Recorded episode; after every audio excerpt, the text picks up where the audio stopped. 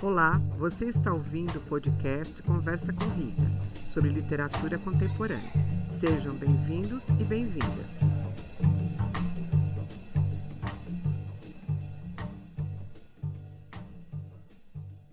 Sejam bem-vindas e bem-vindos a mais uma Conversa com Rita, hoje, 18 de abril de 2022. O livro em pauta Liturgia do Fim, da autora Marília Arnaud. O projeto Conversa com Rita tem como objetivo o compartilhamento de experiências de leitura literária. Trata-se de um bate-papo para falar de literatura contemporânea por meio de uma obra de autor nacional e ou estrangeiro. Nossos encontros são bimestrais e o de hoje a convidada é a autora Marília Arnaud.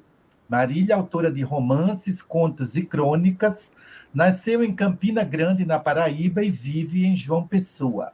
Em 2021, seu romance O Pássaro Secreto venceu o quinto prêmio Kindle de literatura. Além de O Pássaro Secreto, escreveu quatro livros de contos Sentimento Marginal, A Menina de Cipango, Os Campos Noturnos do Coração e O Livro dos Afetos. Além dos livros de contos, três romances. O Pássaro Secreto, a respeito de que falei há pouco, Suíte de Silêncios e o que nós vamos comentar hoje, Liturgia do Fim. Marília é uma excelente leitora de boa literatura. Em seu perfil no Facebook, Arnaud nos apresenta resenhas das obras que leu e dá dicas preciosas sobre autores pouco cultuados na mídia, além daqueles já consagrados. Deixo aqui a dica para vocês adicionarem a Marília e acompanharem o perfil dela no Facebook. Os livros de contos é um excelente contista, o livro dos afetos, Os Campos Noturnos do Coração, A Menina de Cipango e Sentimento Marginal. Além disso, tem vários contos publicados em diversas coletâneas, entre outras, Feliz Aniversário, Clarice, contos inspirados em laços de família, contos cruéis, as narrativas mais violentas da literatura brasileira contemporânea, Quartas Histórias, contos baseados em narrativas de Guimarães Rosa, Memórias Rendilhadas, Vozes Femininas, 30 mulheres que estão fazendo a nova literatura brasileira, este último publicado pela editora Record, organizado por Luiz Rufato. À direita vocês encontram a capa de uma outra coletânea de que Marília participa, 50 versões de Amor e Prazer. O nosso próximo encontro, depois do de hoje, é no dia 13 de junho e a obra será O Último Voo do Flamingo, de Mia Couto. Eu passo agora a palavra à Rita, que vai bater um papo, em princípio, com a autora, e posteriormente nós vamos conversar sobre a obra Liturgia do Fim. Então, olá ouvintes. Liturgia do Fim é publicado pela editora Tordesilhas e tem 149 páginas. Liturgia do Fim é um livro belíssimo. Marília Arnaud, você burila a linguagem com grande maestria. O livro é prosa poética e o vocabulário é riquíssimo. Caro ouvinte, o narrador protagonista desta obra é um homem que resolve abandonar tudo no seu momento presente. A esposa, a filha, e voltar para o lugar onde viveu sua infância, a Fazenda Perdição e lá reencontrar seu pai, o velho patriarca da família, figura violenta que privou Inácio de seus sonhos. O meu ouvinte está acostumado que eu sempre deixo a obra falar. Aqui eu vou deixar o Inácio falar porque eu acabei de comentar desse pai, né, que privou Inácio dos sonhos dele. Na página 57, no capítulo 4, no finalzinho dela e um trecho da página 58.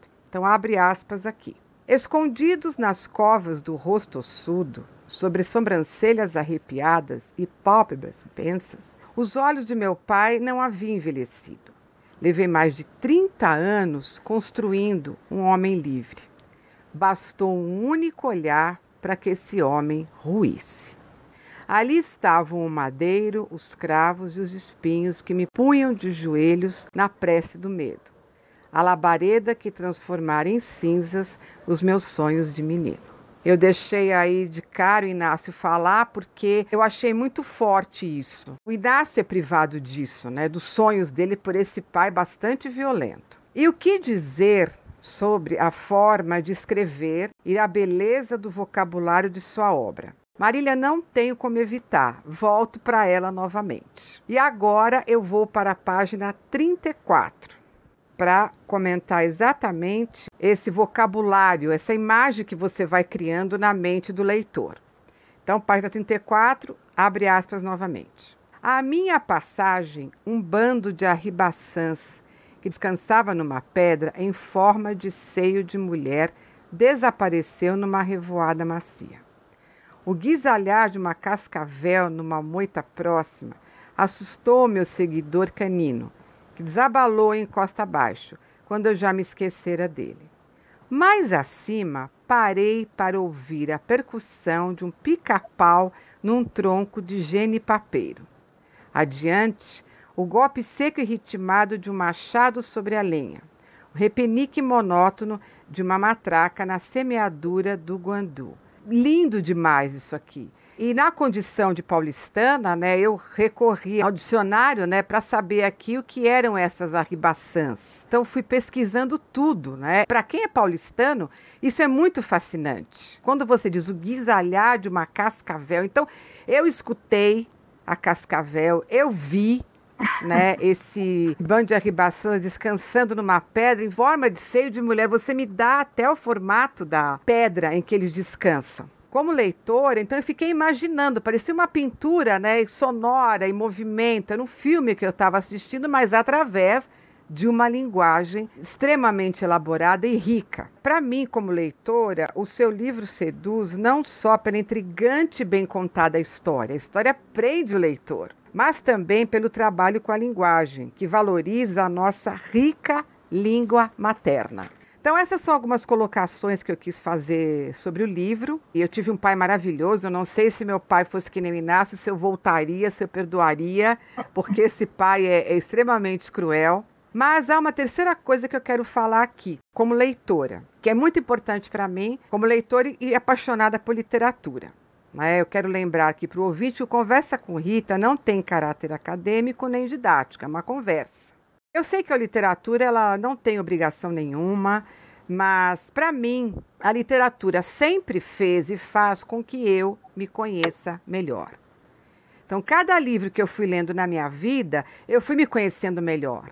Né? Então, aquele livro, nossa, eu agiria assim, eu sinto essa dor, então eu vou me conhecendo melhor a cada livro que eu leio. O seu livro fez muito isso comigo. Então, tem um trecho que eu vou ler aqui que eu me identifiquei Fiquei muito emocionada com a fala da personagem e me reconheci. Eu vi a Rita no Inácio nessa fala aqui que está na página 77 e 78. Como leitora, me deixou bastante emocionada. É aqui que ele começa, na página 77. É a relação que ele tem com a esposa dele, né, com a Ieda, é através dos livros, né? Então ele comenta sobre isso. Parecia-me um milagre conseguir ouvi-la sem arredar meu olhar do céu, articular as palavras adequadas e não corar, nem atropelá-las com a língua, ser capaz de lhe apresentar a minha única riqueza, o que eu sabia da vida dos outros, porquanto falar de mim era algo de todo impensável. E naturalmente tudo o que eu sabia vinha dos livros um mundo que me espregava da realidade, um nicho de salvação ao qual me agarrava com força, um Deus que não me tolhia nem me intimidava, a quem eu devotava meus mais alentados pensamentos, amor incondicional e definitivo, porque tudo me podia ser tirado, mas em qualquer tempo e lugar eu teria ainda comigo a angústia de Hamlet, a solidão de Ivan Illich, a ambiguidade de Madame Bovary, o remorso de Ródia, as suas patéticas existências me narrariam e me justificariam, fariam sentir que a vida se apiedava de mim. Eu fiquei extremamente emocionada, parecia que o Inácio estava conversando comigo, falando: Rita, veja, eu também sou assim, como eu fui na minha adolescência, na minha juventude, na minha maturidade. E me emocionei muito por conta de Madame Bovary. Eu li Bovary na minha adolescência da biblioteca do meu avô. Li na minha juventude e na minha maturidade. Eu li sozinha e li com meus alunos. E numa festa fantasia, eu fui de Bovary. Mas, para minha total decepção, era um grupo que não era do meu meio. Ninguém entendeu ninguém, quem, você ninguém sabia que diabos ela que era fantasia. Todo mundo perguntava, que fantasia é essa? Eu falei, Madame Bovary, quem é essa? ah, o baile inteiro foi essa frustração. Eu me desculpei com Flaubert e com a Madame Bovary né? Porque ninguém reconheceu. Mas quando Inácio fala isso, o Inácio, se tivesse nessa festa, ia reconhecer a minha fantasia, né? Sim, então eu senti e sinto a angústia de Hamlet, a solidão do Ivan Illich. Nesse trecho, a conversa foi muito íntima com Inácio. Me identifiquei e conversei muito com ele. Bom, indo já para o final da minha fala, eu queria comentar sobre a Efigênia, eu gostei muito dessa personagem, fiquei triste com o que aconteceu com ela, adorei a personalidade dela, adorei como ela enfrentou o pai, a única que, que, dos filhos, né, que conseguiu fazer isso. Achei interessante os is do Inácio, da Efigênia, da Ieda, da Isabel. Achei uma ligação, criei uma ligação deles na minha cabeça. Vou terminar aqui dando voz a esses personagens fascinantes lendo dois trechos curtos sobre a Efigênia. Eu achei ela uma personagem muito singular, eu gostei muito dela. O primeiro está na página 133. É sobre a rejeição de Efigênia a todas as escolas. Somente a mãe foi capaz de alfabetizá-la. E é muito interessante o que o Inácio vai comentar. Página 133. Somente mamãe, munida de uma suprema paciência, foi capaz de alfabetizá-la parcamente. Por que te recusas a aprender a ler, Efigênia? E ela dizia, estalando a língua, no muxoxo de desdém: Lê tu, Inácio. Eu tenho mais o que fazer. Sabe a irmã, nem viver, nem sonhar requeria o saber das letras. E um outro trecho é quando ela recusa né, a aceitar a Eucaristia. E aí ela recebe um castigo que é cruel demais. Eu fiquei arrasada com aquele castigo que ela levou. E é justamente Inácio que pergunta isso para ela. Aí a gente vai para a página 138, né? Que o Inácio está bastante indignado com o que aconteceu. E aí ele pergunta para ela: por que, Efigênia? Indaguei ele no primeiro momento em que estivemos sozinhos. Logo depois que se livrou do castigo e se alimentou debaixo do olhar amoroso de mamãe, sentada no chão da cozinha, as pernas dobradas contra o peito, o prato apoiado nos joelhos. Só se sentava à mesa quando o papai se encontrava em casa.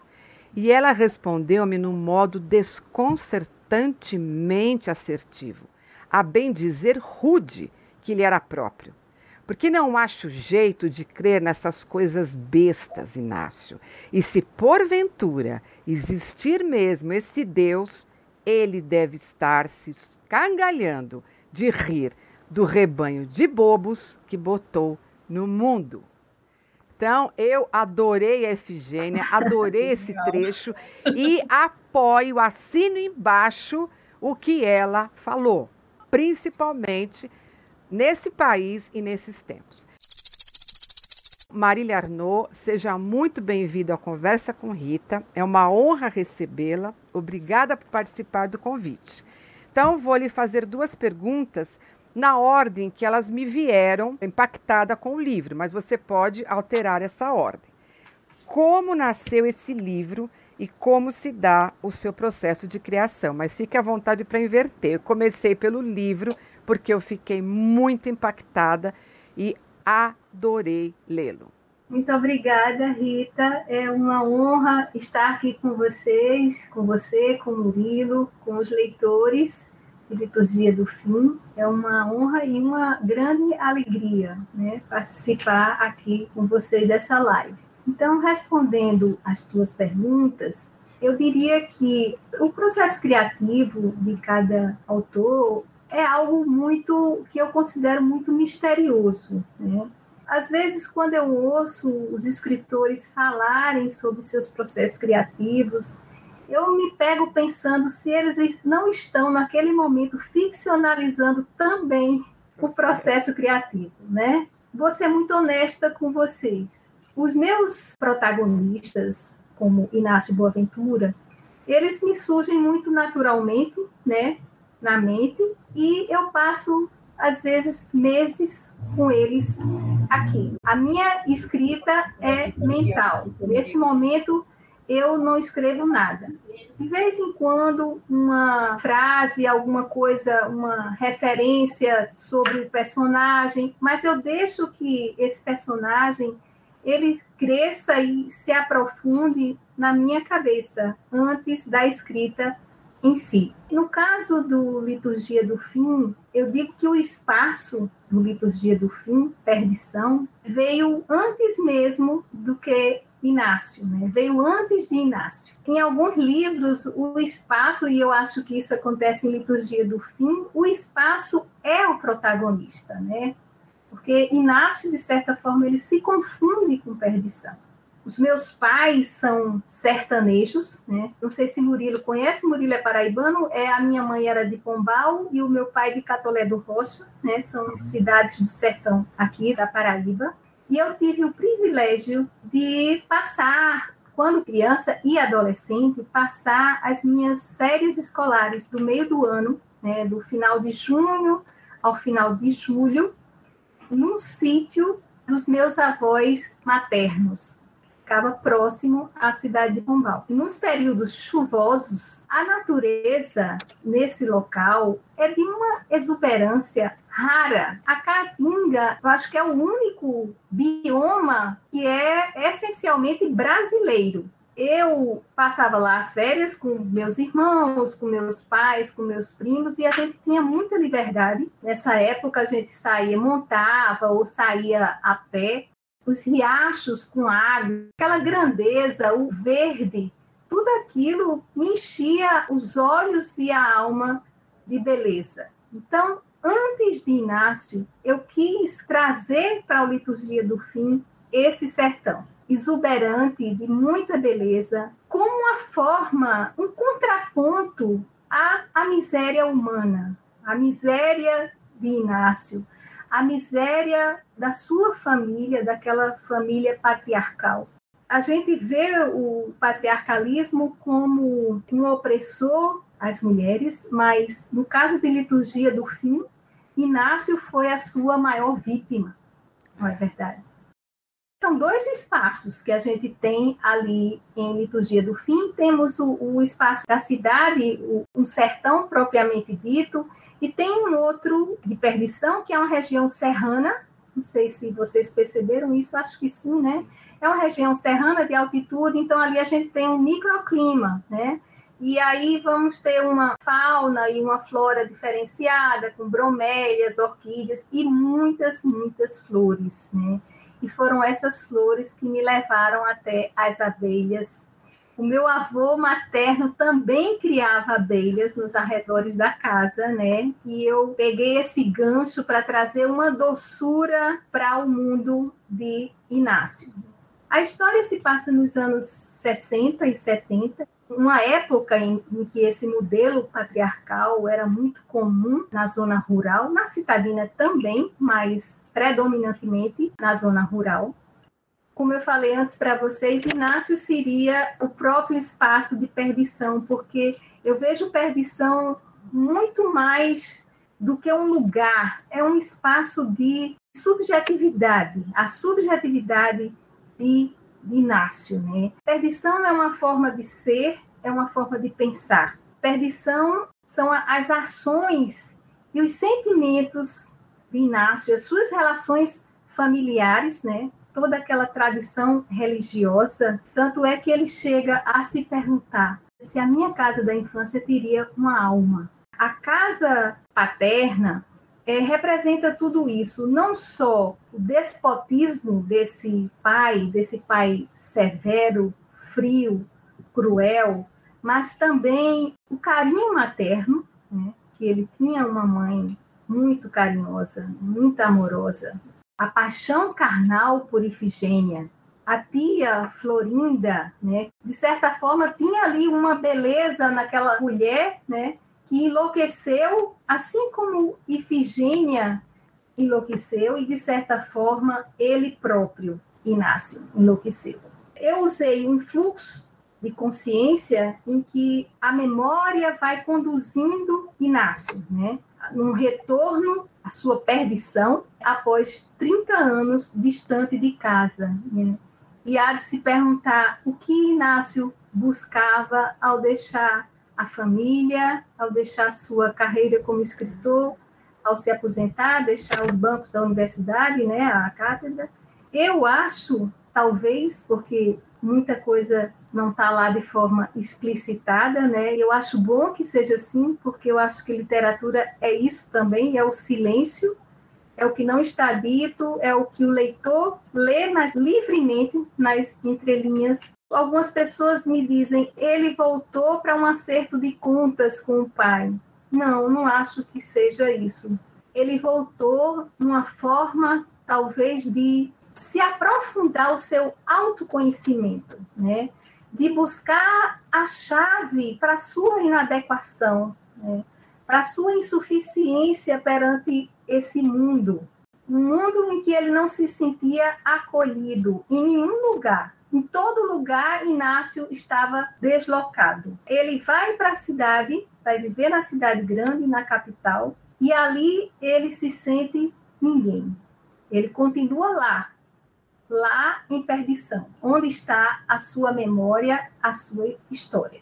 Em voltando à perdição, Inácio ele busca recuperar esse pai, né? recuperar essa história perdida e os meandros dessa história. Né? Só que ele não contava de encontrar um pai tão depauperado, né? que o tempo passou para o pai também, não só para ele.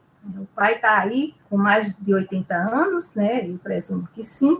Um homem que eu imagino que sofra, não sei, de culpa como Inácio, mas a solidão que esse homem vivencia é uma coisa visível, né? Assim, ele percebe logo a solidão em que o pai vive ele não encontra alento, ele não encontra respostas, ele volta para buscá-las, mas ele não encontra respostas. E as respostas que estão nos outros nunca são óbvias. A irmã, porque ele nutria uma paixão carnal, está morta, a mãe está morta, o Felinto, que é o seu irmão, né, bastardo, também está morto, assim como estão desaparecidos os irmãos, os gêmeos que fugiram de casa. E o que Inácio encontra em perdição é ele com ele mesmo. São seus fantasmas, são os fantasmas que ele ouve durante a casa. Ele chega a falar disso, do cicio, das correntes. São esses fantasmas que ele vai encontrar em perdição. Você ouviu Conversa com Rita. Obrigada e até a próxima.